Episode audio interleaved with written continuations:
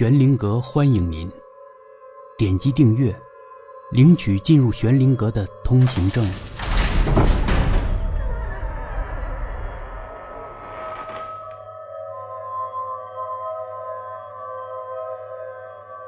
红第十五集。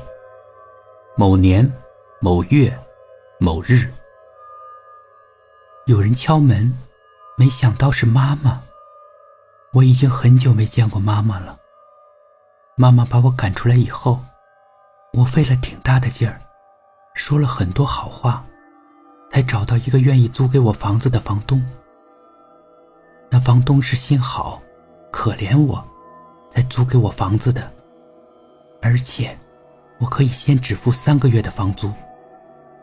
这个世界上，好人还是很多呀。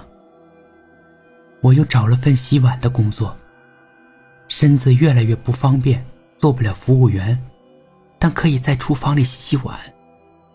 我想多挣点钱，生孩子养孩子是要花很多钱的。我联系了医院，还找了我两个闺蜜琪琪和丹丹。我生孩子坐月子的时候，我想让他们帮帮我。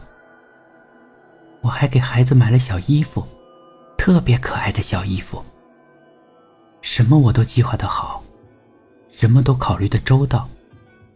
我只能靠我自己。我还买了本书，上面说了孩子出生以及出生后到三岁的注意事项。是外国人写的，很多照片，很详细，也很直观。但就是太贵了，要一百多块钱呢。我狠了狠心，还是买下来了。我需要这方面的知识，我要养一个健康快乐的宝宝，需要这方面的知识，再贵也得买。有时候我也想妈妈，想让她消消气，但又不知道该从何说起。唉，还是先把宝宝生下来吧。然后，再向妈妈去解释吧。也，也只能这样了。没想到妈妈竟然登门造访。她怎么知道我住在这儿呢？我挺奇怪的。要知道，我住的这个地方是城中村，人多，房子建的杂，能找到这儿还真算不容易呢。我赶紧把妈妈让进屋。妈妈什么也没说，四下打量着。床边有个盆子，装了几件脏衣服。我赶紧用脚把盆子踢进床下。妈妈叹了口气，在房里面唯一的椅子上坐了下来。我不敢坐，还站在妈妈面前，垂着头。你就住这儿啊？妈妈说。用的并不是训人的口气，还有些柔和。嗯，呃，条件是差一点，但还好吧。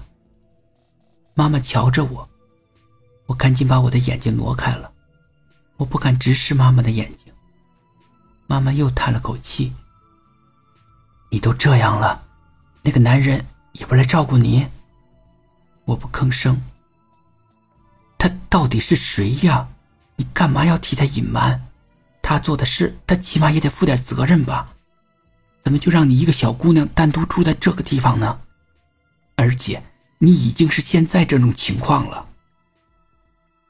我还是不吭气。那个男人不管是谁，都他妈太不像话了。我什么也不能说。妈妈扶着我的一条胳膊，让我坐在床上。好了好了。妈妈以后也不逼你了，也不再追问你了。跟妈妈回家吧。我瞧着妈妈，你不生气了？妈妈叹口气。怎么不生气？我气得都想咬你几口。但不管怎么说，你都是我女儿，我不能让我女儿受苦啊。你现在这个情况，我更不能不管了。我哭了，妈妈反过来劝我：“好了好了，别哭了，对孩子不好。你现在就跟我回家吧。那我收拾东西。哎，别收拾了，现在就跟我回去吧。明天我来收拾。还有，你也别去饭店洗碗了，老弯腰对你不好。你怎么知道我洗碗呢？琪琪告诉我的。我都跟踪你两天了，要不我怎么知道你住在这儿？跟踪我？是啊，我想看看你到底是怎么生活的，也想看看那个男人到底是谁。可没想到，那个男人压根儿没来看你，而你居然还在洗碗，真是造孽呀！唉，我就仅仅拿了我的包和电脑回到了家，还是家里舒服啊。妈妈对我嘘寒问暖，对我，她倒不是没意见，但她强忍着自己的情绪，真的就再没问过我一句关于孩子爸爸的事情。她只是竭尽所能对我好，我真的非常愧疚。原谅我，原谅你不争气的女儿，妈妈，真的太对不起你。本集故事播讲完毕，点击上方的订阅，订阅不迷路。